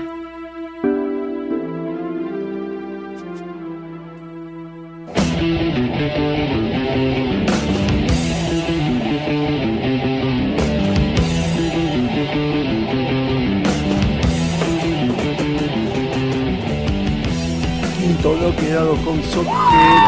Continuamos con las efemérides. 11 2455 3559. El quien quiera putearme, o el que quiera felicitarme, o el que quiera re- depositarme plata. DiegoSugoro.mp si quiere mandar, que es mi contacto de Mercado Pago. Quien quiera mandar plata, 10 pesos, 100 pesos, mándelo. Tranquilamente, eh, yo se los voy a agradecer de corazón. Y si no, no manden nada, no hay ningún problema. Eh, bueno, el pasado 22 de abril fue el Día de la Tierra. El Día de la Tierra puntualmente se celebra algo en realidad. Y que es, eh, es el Día internacional, no es nacional. ¿no? Obviamente es un día celebrado en muchos países. El el 22 de abril, su promotor, el senador estadounidense Gaylord Nelson, proclamó este día para crear una conciencia común a los problemas de so- sobrepoblación la contaminación, la conservación de la biodiversidad, el calentamiento global y otras preocupaciones ambientales para proteger la Tierra. Es un día para rendir homenaje y reconocer a la Tierra como nuestro hogar, así como lo han expresado distintas culturas a lo largo de la historia, demostrando la interdependencia entre sus muchos ecosistemas y los seres vivos que la habitamos. Obviamente que esto, el Día de la Tierra, hizo que mucha gente eh, haya salido en Argentina a manifestar y a decir, cuidemos la Tierra, nos estamos muriendo, bla, bla, bla, pero nadie se pone a reclamar realmente. Por ejemplo, hubo, a lo mejor, no sé si hubo mucho, pero eh, hubo mucha gente por ahí eh, haciendo el Día de la Tierra, pero no el día del- de, de ayer, del Día del Campo. O sea, por eso a veces eh, lo al argentino, como les decía, le gusta no escuchar los problemas que tiene, porque no le gusta escuchar cuando el problema es de uno, es de ellos, y que los responsables son ellos. Prefieren ir a una manifestación de la tierra, por ejemplo, porque la tierra sí es algo general, entonces se sienten re heroicos. Cuando dicen vamos a todos a luchar por la tierra, y piensan que hacer eso es suficiente. Y vos decís, pero ¿no es mejor agarrar y, por ejemplo, hacer que Argentina avance un poco y tengamos la posibilidad de tener muchas empresas, inversiones, por ejemplo, que ataquen eh, los, la contaminación y hagan empresas biodegradables, un, montón de empresas que carguen eso? No, es mejor agarrar y decir que bueno, nos, nos encargamos, vemos qué hacemos con eso. Después lo vemos, es un tema de Argentina, pero hay una cosa mucho más grande, ¿entendés? Muy complicado porque eh, realmente eh, nos estamos muriendo todos y toda esa sanata es muy normal que, que la hagamos y yo creo que está bien, yo creo que tener conciencia sobre la tierra, conciencia sobre el ecosistema, conciencia sobre lo que estamos haciendo y la contaminación. Bien, perfecto. Pero hay problemas más urgentes para nosotros eh, que ese. O sea, estar, tenerlo en cuenta está bien, pero cuando vamos a activar algún tipo de manifestación, algún tipo de, de reclamo, algún tipo de algo, lo mejor es agarrar y decir, bueno, ¿saben qué? Vamos a hacer una cosa. Eh, quejémonos de lo que realmente tenemos que cambiar, cambiemos lo que tengamos que cambiar nosotros y después vemos el tema de la tierra y todo eso. Tal vez, y solo tal vez, si hacemos que este país sea mucho más habitable a niveles de economía y de un montón de cosas más, capaz que hacemos después de que este país sea mucho más este, planetariamente habitable. ¿sí? Por ejemplo, si cambiamos como sociedad y en lugar de tirar la basura en la calle, la tiramos en un lugar de reciclaje, o si hacemos que un país sea pujante y que tenga un montón de gente que piense más allá de lo que es eh, comprar un kilo de asado o lo que fuere, sino pensar más abiertamente en el país. Lo que pasa es que ah, yo digo cosas y pareciera como estoy diciendo muchas pelotudeces, y es probable que diga muchas pelotudeces porque soy yo. Pero a lo que voy, todos piensan que las cosas son individuales o son problemas que son aislados entre sí, están todos interconectados. Si, una sociedad avanza a nivel, eh, digamos, evoluciona hacia un primer mundo, hacia una sociedad mucho más eh, progresi- progresista, no, sino progre- progresada, en realidad, más progresada, con más progreso, más evolución, con más conciencia social, con más conciencia individual, con más responsabilidad, con más deberes de ciudadano, obviamente, inexorablemente vas a decantar en un mejor, en un mejor país y más habitable. Estados Unidos es uno que más eh, dicen que más es uno de los que más contamina el medio ambiente, estamos de acuerdo y es probable que así sea. Lo que sí hay que ver si Estados Unidos también es uno de los que también más, por ejemplo, tala árboles y planta árboles. Por ejemplo, había una noticia que no sé dónde, dónde buscarla ahora en este momento, donde decía que el capitalismo, al que tanto critican, había devorado un montón de pulmones de oxígeno en el mundo y había hecho un montón de desastres a nivel de tala de árboles para eh, los recursos naturales y demás. Y ahí eso es cierto, es una gran verdad. Pero también esa noticia decía de que el capitalismo, mediante un mecanismo de talar árboles y plantar nuevos árboles, había duplicado la cantidad de árboles que había talado. Y eso no lo dicen. Entonces ahí es cuando uno se queda con la mitad de información y lo lee todo. Todo eso genera un poco de conciencia y un poco de avanzar como país. Nosotros seguimos viviendo en el 1900, o sea, no es algo que, que nosotros podemos estar hablando. Ahora eso sí, para salir a reclamar queremos 5G, queremos celulares nuevos y queremos en la tierra que es recopada y queremos ser re diversos porque pensamos en que, por ejemplo, aceptar a los, a los travestis, a los gays, es buenísimo, es re moderno. Ahora, cuando tenemos que hablar de algo de modernizar el país, olvídate, eso no. Pero bueno, ¿qué va a ser? Son cosas que, que estamos viendo y habrá que cambiarla como sociedad, va a llevar tiempo, cada vez lleva más tiempo. Eh, bueno, después en la isla de Cuba, en 1622, eh, se llamaba Isla Juana en esa época, se produce el primer gran incendio de La Habana que destruye 16 casas. 16 casas se destruyeron y un gran incendio que tuvo Cuba, cuando en esa época tenía hasta, hasta fuego. Tenía para comprar fósforo, por lo menos. 23 de abril, eh, el pasado 23 de abril, fue eh, celebraciones Data de Kun, que se acaba de tildar el aparatito. Eh, bueno, fue Data de Kun el 23 pasado 23 de abril, quiero ser un poco más rápido porque si no vamos a llegar. Día Internacional del Libro, gran, gran, gran, gran día, el pasado 23 de abril, gran día, el Día del Libro, cuando en realidad eh, es una conmemoración celebrada cada 23 de abril a nivel mundial con el objetivo de fomentar la lectura, la industria editorial y la protección de la propiedad intelectual por medio del derecho de autor. Desde 1988 es una celebración internacional promovida por UNESCO. El 15 de junio de 1989 se inició en varios países y en 2010 la celebración ya había alcanzado más de 100, lo cual es, es interesante, ¿no? Porque uno todavía la lectura la sigue teniendo como algo que es a veces es como una tarea. Dice, no, ten- tengo que leer. Yo me, acuerdo de gente que dice, tengo que leer. Y, por ejemplo, yo que soy... ah, yo no me considero amante de la lectura, me gusta leer. Me gusta leer, eh, a veces tengo algunos problemas porque como no veo bien, tengo lente de contacto y no veo bien, me cuesta y me cansa un poco. Entonces, eh, ahora habiendo encontrado el, el celular con, con una aplicación que se llama Red Era, Read Era, perdón, eh, puede leer pubs y demás, entonces tengo varios libros en el celular y voy leyendo. Tengo que a veces uno para leer necesita tener, disponer de horarios, necesita disponer de tiempo, necesita tener una situación donde uno pueda leer. Y a veces me pasa de que hoy en día en un mundo, que es lo que yo veo con, con los adolescentes también, en un mundo donde hay muchas cosas para poder divertirse, desde películas, series, juegos, este, y un montón de cosas que tenemos nosotros antes también, es como que es difícil, a veces tiene un, espacio libre y dice, quiero hacer todo. Por ejemplo, ya les digo, hoy vine a este cumpleaños y dije, me voy a tirar, no, que dije, voy a jugar a la Xbox, porque si la estaba limpiando, dije, voy a jugar a la Xbox. Eh, llegué a mi casa y cuando llego ahí, qué sé yo, digo, prendo la Xbox, se prende la Xbox, digo, me pongo a jugar. Nah, la verdad que me fui para arriba, dije, nada, me voy, me voy un ratito a ver un poco de TikTok, no tenía muchas ganas, me tiré, pingui, me dormí. Y fue cuando me dormí, cuando les contaba al principio que estaba medio afónico, que ahora estoy volviendo con la voz, eh, estaba medio afónico porque realmente ahí fue cuando me, me- dormí.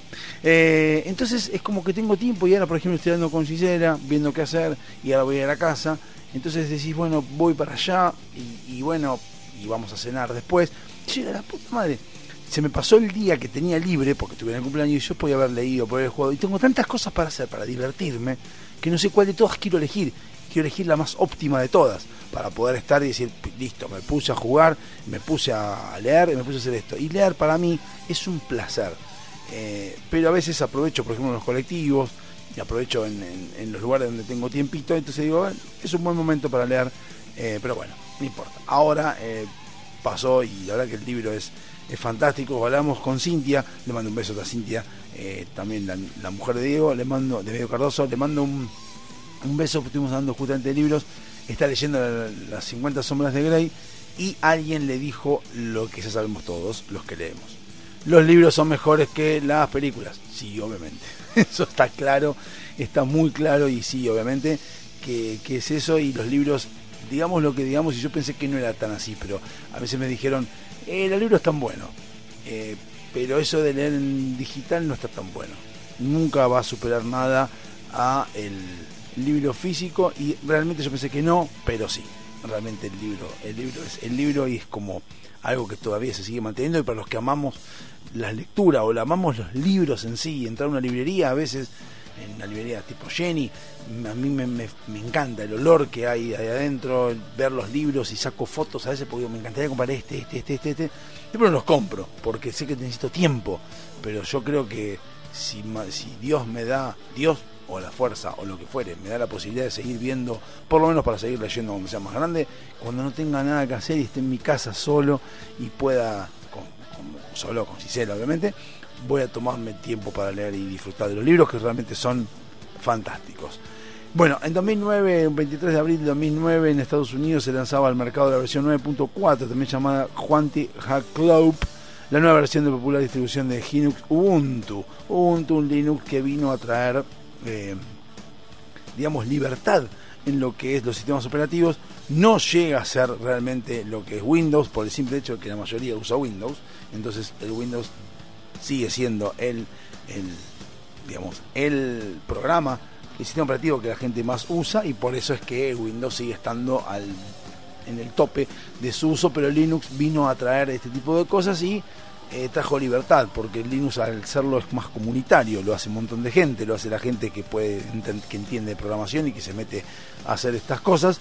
Logró eh, Linux eh, imponerse en muchos aspectos, pero no llegó a, a arruinar a Microsoft, sí le bajó bastante y le bajó un poco los, lo- al huevo, dirían los mexicanos, porque Windows entendió un poco más de que estando Linux del otro lado es como que tuvo que ceder con algunas cosas, tuvo que hacer algunas cosas que puede, se hace el boludo cuando le ponen cracks, se hace el boludo cuando le ponen eh, un programa de Windows robado o copiado porque sabe de que si no la gente se pasa a Linux y Linux dejó de ser un programa que era más complicado de usar para ser un poco más eh, funcional al usuario. Entonces como que al principio Linux eran solo líneas de comandos que se escribían y nada más. Ahora pasó a ser ya perfiles o eh, me, estoy sacando el curso perfiles o, o son más este más entornos gráficos que ya dejó de tener el mismo sentido que tenía antes. Entonces como que uno dice, epa, ya Linux en algún momento va a poder superar a Windows cuando Linux este, sea más popular. Por lo pronto, Windows sigue siendo lo que más se usa, pero Linux está avanzando a pasos gigantes y algún día lo va a terminar superando. 24 de abril, rápidamente, Día Internacional del Mul- Multilateralismo y la Diplomacia por la Paz, o sea que la gente lo espere. Los mundiales, Día Mundial contra la Meningitis, importantísimo. La gente que tiene meningitis o ha tenido meningitis sé que es algo que se sufre y es un virus de mierda, más grave que todo el COVID, estas pelotudes que dan de vuelta, pero esto realmente es complicado. Eh, en España es el Día de los Truenos, representación de la toma de la ciudad por las tropas moras y posterior reconquista cristiana y último día de la fiesta en- honor a San Jorge. No sé para qué leí todo esto, será para completar porque ya llegamos al final de este bloque y estamos ya por el siguiente tema que fue el que estaba primero el 27 de abril de 2005 y como hace semanas que viene siendo el que estaba primero en ese día.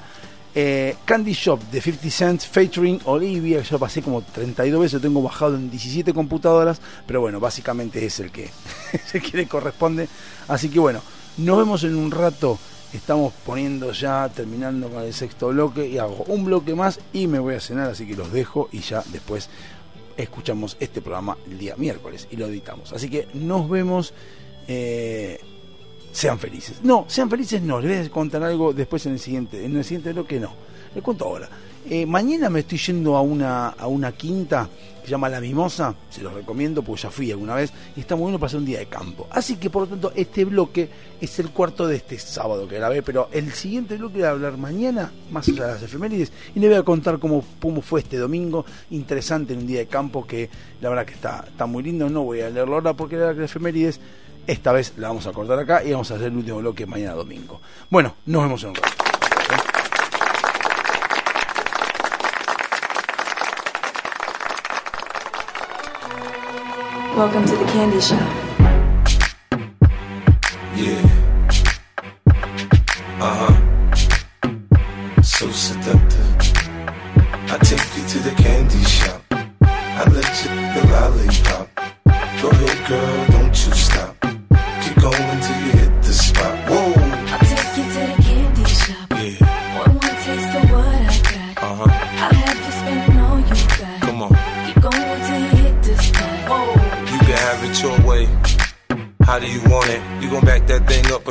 Push up on? Temperature rising, okay, let's go to the next level. Dance floor jam packed, hot as a tea kettle. I break it down for you now, baby, it's simple. If you be a, I'll be a. In the hotel or in the back of the rental, on the beach or in the park, it's whatever you into. Got the magic stick, I'm the love doctor. How your fans teasing you about how I sprung, I got you. Wanna show me you can work it, baby? No problem, get on top, then get to bounce around like a low rider. I'm a seasoned vet when it comes to the. After you work up a sweat, you can play with the. I'm trying to explain, baby, the best way I can. I'm melting your girl, not in your I hand. take you to the uh-uh. candy shop. I let you lollipop. Go ahead, girl,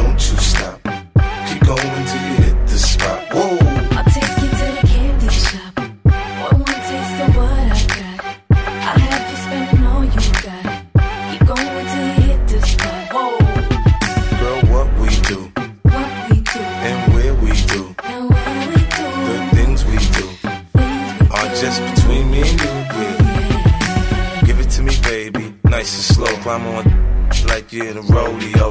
You ain't never heard it sound like this before. Cause I ain't never put it down like this. Soon as I come through the door, she get the pulling on my zipper. It's like it's a race who could get undressed quicker. Isn't it ironic how erotic it is to watch in thongs? Had me thinking about that after I'm gone. I right at the right time. Lights on, a lights off. She like a So seductive, you should see the way she whine. Her hips in slow mo on the floor when we. Long she ain't stopping, homie, I ain't stopping. With sweat, man, it's on and popping on my champagne campaign. Bottle after bottle is on, and we gon' sip to every bubble and every bottle is I take you to the candy shop. I let you the lollipop. Go ahead, girl,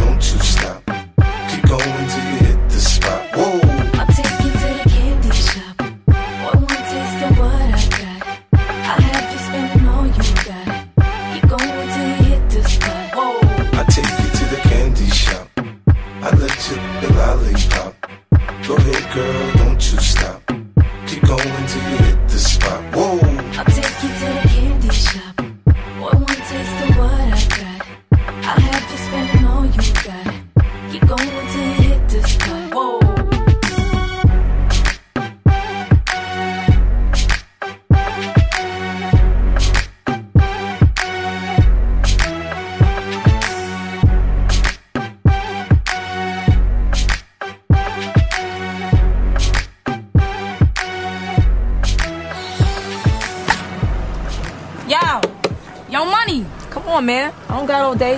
What's going on? 1587. Come on, I've been sitting here. Damn. You keep the change. Time it takes so long. You wildin'. Wake up next time, yo. I got stuff to do.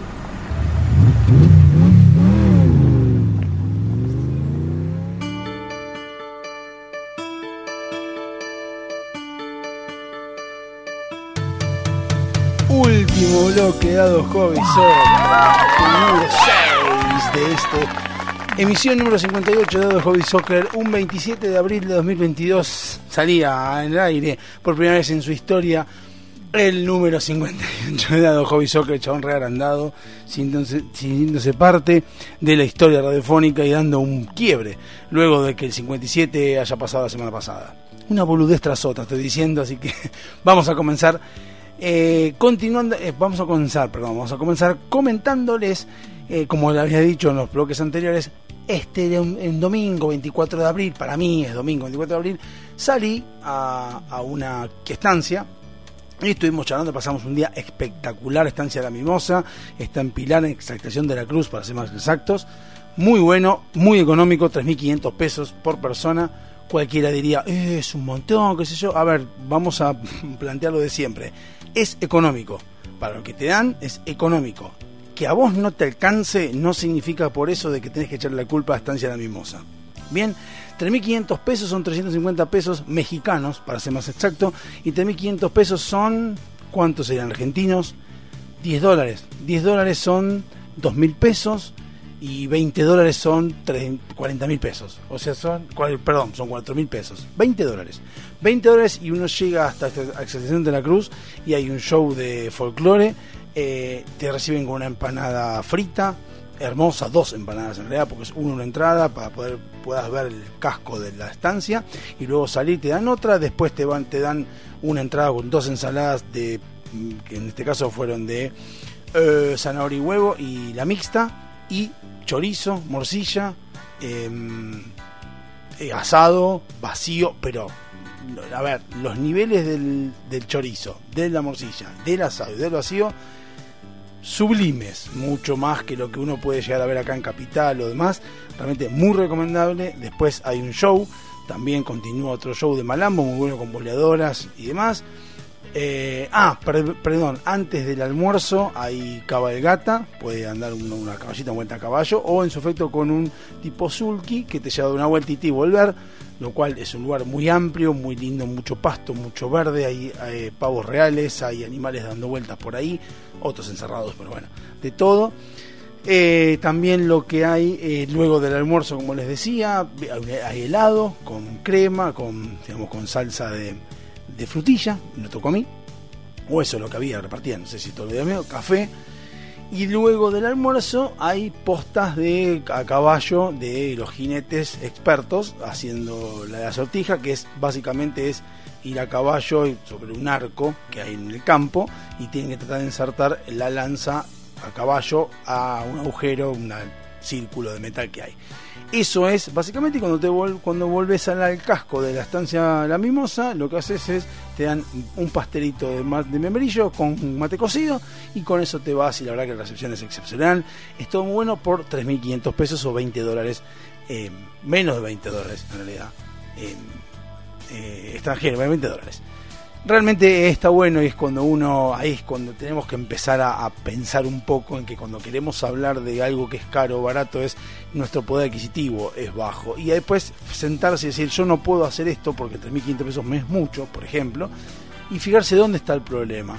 Seguramente si vos trabajás en un lugar privado no sea ese problema, tal vez sí, tal vez no, eso lo tenés que analizar vos, tenés que analizar tus capacidades primero y ver, fijarte si estás en el lugar correcto, donde te valoran como corresponde, como bien hay una publicidad dando vueltas por ahí donde dice que uno debe ser valorado por lo que es y por lo que sabe cuando sos una herramienta de trabajo, en este caso es un recurso humano justamente, entonces de acuerdo a lo que vos tenés como capacidad, como aprendizaje, como título, veramos. O sea, un contador que esté trabajando en sistemas probablemente no funcione demasiado, ni tampoco le van a pagar como contador porque trabaja en sistemas, sino que vos tenés que tener la capacidad de trabajar en sistemas y adecuarte a eso, además de trabajarlo con pasión, que te guste y demás, y mejorar ese, ese aspecto. Que tengas un título no sirve de mucho de nada. Eso lo aprendí, lo aprendí cuando Nelson Castro, sí, Nelson Castro, el periodista, en una clase magistral en la Universidad de Kennedy, nos vino a decir, que yo estaba estudiando periodismo, nos vino a decir de que el periodista tiene que saber de un montón de cosas, que no existe el título de periodista, o sea, no sirve para nada, básicamente nos dijo que para lo único que sirve es para certificar que uno tiene una, un contexto académico. O sea, como que uno fue a una facultad y aprende un montón de cosas y técnicas que te, te- te enseñan. Pero que el periodista no deja de ser periodista nunca, porque tiene que aprender un montón de cosas y que como es medio ambiguo, o sea, es medio difuso eh, ser periodista, porque periodista no es, uno puede ser periodista de investigación, periodista de opinión, periodista de lo que fuere, pero en realidad es investigar, es básicamente tener esa pasión por aprender cosas nuevas y cualquier cosa que esté dando vuelta nos sirve o les sirve a los periodistas. El periodista te da el título y nada más.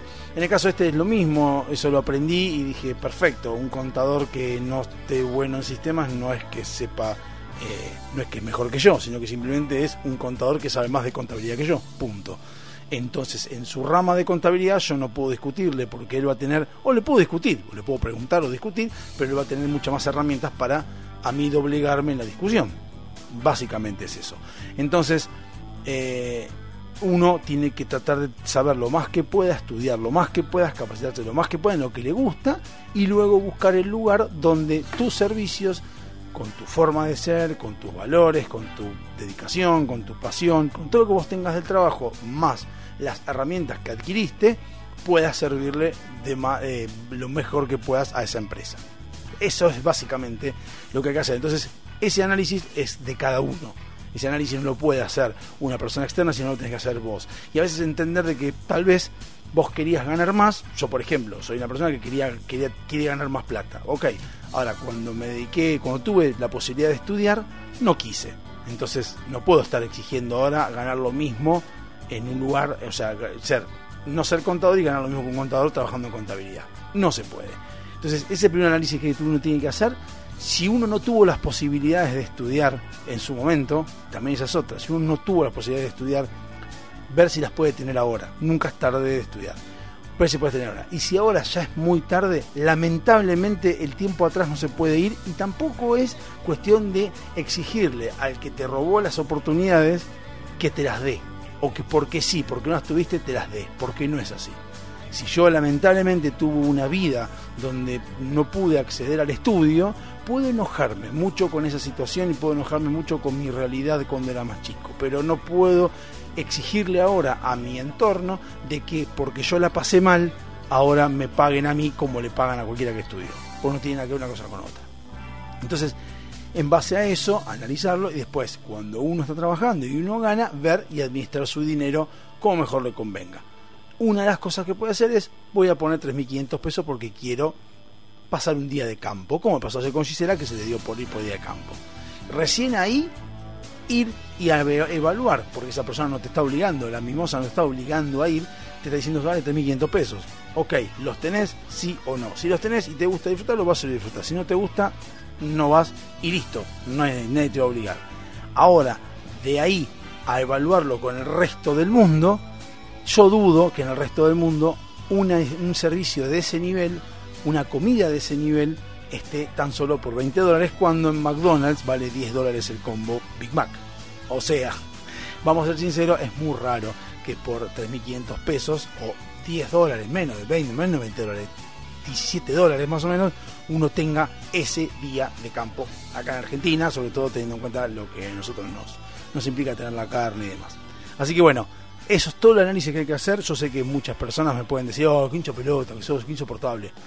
Entiendo, muy insoportable, muy dando vueltas, siempre voy a lo mismo, siempre de lo mismo, pero creo que mi misión, bueno, mi tarea atrás de este micrófono humilde que tengo yo acá y que estoy haciendo este programa, humilde también, es justamente tratar de dar mi experiencia o lo que yo pienso, nada más que para que las otras personas escuchen lo que yo digo y digan, este está diciendo una pelotudez, me discutan lo que yo estoy viendo y me muestren otra realidad u otro justificativo. Como siempre decimos, o al menos los liberales somos personas que hablamos de esa manera, la agresión a dominem no sirve, o sea, la agresión directa a la persona por la persona en sí, o sea, decir, por ejemplo, Cristina es una hija de puta por no quiero que hable. ¿Por qué? Porque es una hija de puta. No, no tiene sentido, porque estoy agrediéndola a ella. Yo puedo opinar eso de ella, pero yo no voy a opinar que está haciendo algo mal porque es una hija de puta. No, o no, o no, no importa. Yo no que hacer ni agresión a dominem ni alabanza a dominem. Si estoy hablando de ideas estoy hablando de acciones, estoy hablando de cosas que sucedieron, tengo que hacerlo con la acción en sí y a lo, a lo sumo decir, esa persona se equivocó al hacer esto. Yo creo que está mal, no, no coincido con lo que está haciendo. Punto. Pero el análisis tiene que estar Y el debate, el análisis y demás lleva mucho tiempo, lleva mucho tiempo, mucho desgaste, mucha charla, mucho planteo, mucho avance y retroceso en lo que es la conversación. No se puede debatir en 10 minutos, no se puede debatir en 5 minutos. Hoy Internet nos da la posibilidad de poder hacer millones de debates que pueden durar días porque son escritos, porque son orales, porque se pueden dejar mensajes, porque hay un montón de cosas. Bueno, aprovechémoslo y debatamos para llegar a ideas que se pueden ver. De hecho, eso es el motivo, yo cuando escucho que hablan del fenómeno Milei, dicen, no, porque Milei, el fenómeno, Milei simplemente lo que tiene, además de que puedes tener razón o no, no importa las, las ideologías en esto que voy a decir, tiene la posibilidad de tecnología. Entonces tiene la posibilidad de YouTube, por ejemplo. YouTube tiene el video que lo pones a Milei, que estuvo en Mendoza, y lo tenés ahí y lo puede acceder cualquier persona en cualquier momento. Y encima tiene un canal de YouTube. El canal de YouTube te avisa a vos o a quienes estén suscriptos, directamente es Milei puso un video nuevo. Entonces en cualquier momento que tengas tiempo vas y lo ves. Entonces de esa manera el debate se genera. Vos lo escuchás, son 10 minutos que lo estás escuchando, después de ahí te hace pensar. Después llevas esa idea a tu entorno y lo debatís con tu entorno. O podés agarrar y contestar en el mismo YouTube y lees las cosas que ponen otros. Entonces el debate se hizo muy amplio y muy rico, muy nutritivo hoy en día. Así que habría que aprovecharlo un poco más. Y entender más que los debates son eternos a veces. Pero bueno, eso es lo que quería decir.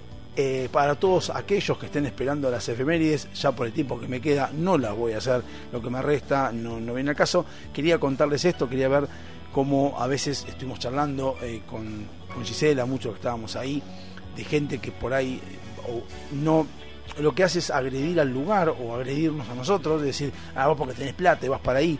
Mirá, en realidad, si uno administra bien el tiempo, sobre todo el tiempo, es el que tiene que estar más administrado más que la plata, el tiempo, y uno optimiza el tiempo y lo hace productivo, seguramente va a poder después decantar en un, una valorización a nivel económica y poder hacer un montón de esas cosas. Pero si uno se dedica a administrar el tiempo manso, a dormir mucho, a ver series, a pelotudear, a, a bailar o lo que fuere, y eso no le da rédito económico, entonces no busques después tener algún tipo de satisfacción económica cuando vos no tuviste la administración del tiempo como corresponde para que tengas rédito económico. No es que todo es por plata, no. Y esto surge también de gente que, por ejemplo, le encanta irse de campamento y vivir con una latita de atún y de eso comer.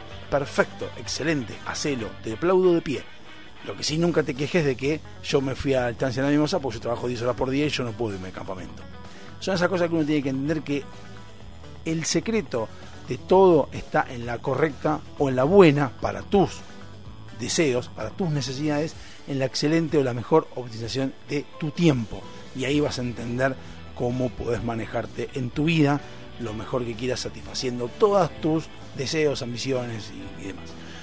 Bueno, al final pensaba hacer alguna que otra efeméride y dije que no, pero bueno, ya el tiempo no me quedaba, son 13 minutos que va de bloque, así que nos vemos el miércoles que viene a las 8 de la noche por el Pedón en el radio, capaz que, a lo mejor, tal vez, mejor dicho, no capaz, tal vez ya con la radio mejorada, no lo sé si tengo tiempo. Bueno, los saludo a todos, sean libres, busquen la libertad como siempre, busquen la libertad, que la libertad es lo que les va a dar la felicidad, es así, está concatenado. Administración del tiempo, libertad es igual a felicidad. Nos vemos el miércoles que viene y para gente de Sónica el próximo jueves a las 17 horas. Nos vemos, chau.